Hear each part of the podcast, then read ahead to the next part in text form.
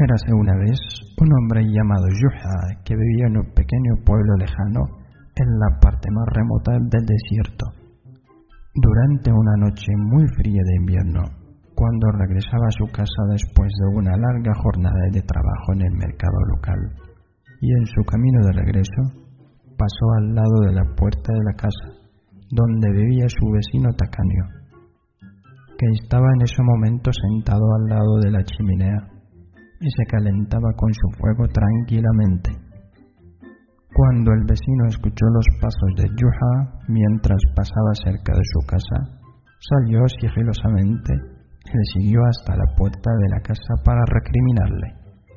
Y le dijo con un tono agudo, Escucha, mi querido vecino Yuha, tú pasaste cerca de la puerta de mi casa y te calentaste con el calor del fuego que salía de la chimenea que tengo en mi casa. Así que, y para compensar esto, debes invitarme a cenar esta noche en tu casa y ofrecerme lo mejor y lo más suculento de la comida que tienes.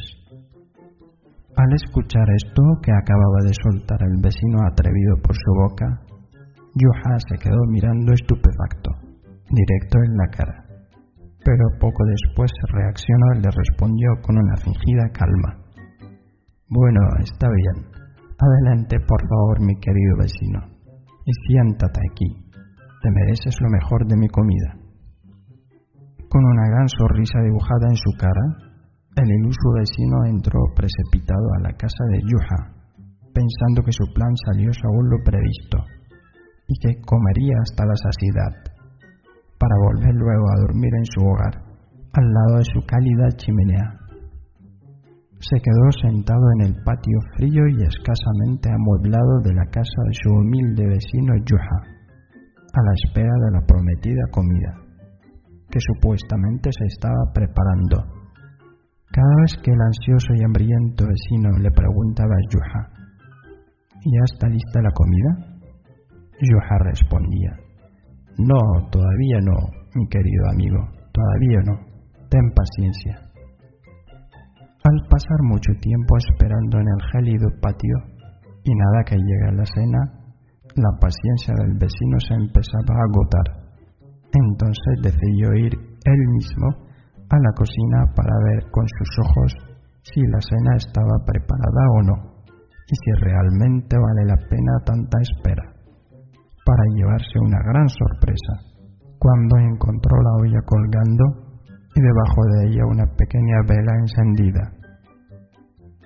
Cuando presenció esa surrealista escena, el vecino enojado se encaró con Yuha diciéndole, ¿Cómo esperas que la comida se cocine en una olla tan grande sobre la llama insignificante y diminuta de esta pequeña vela?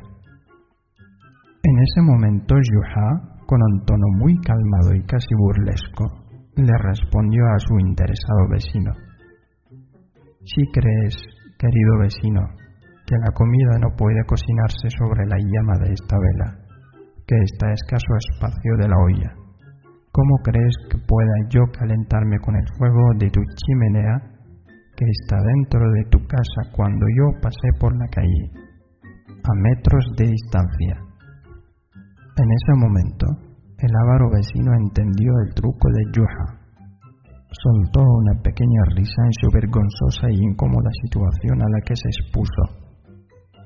Salió tan rápido como entró y volvió corriendo al calor de su chimenea, con la lección bien aprendida y el estómago bien vacío.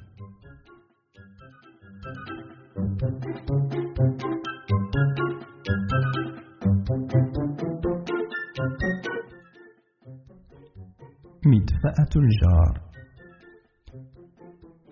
كان قديما رجل اسمه جحا يسكن في قرية صغيرة في منطقة بعيدة في الصحراء.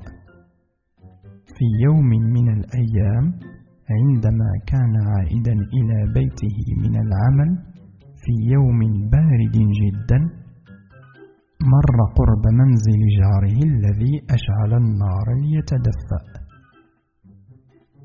رأى الجار جحا عندما مر بجانب بيته. فتبعه حتى وصل إلى داره لكي يعاتبه.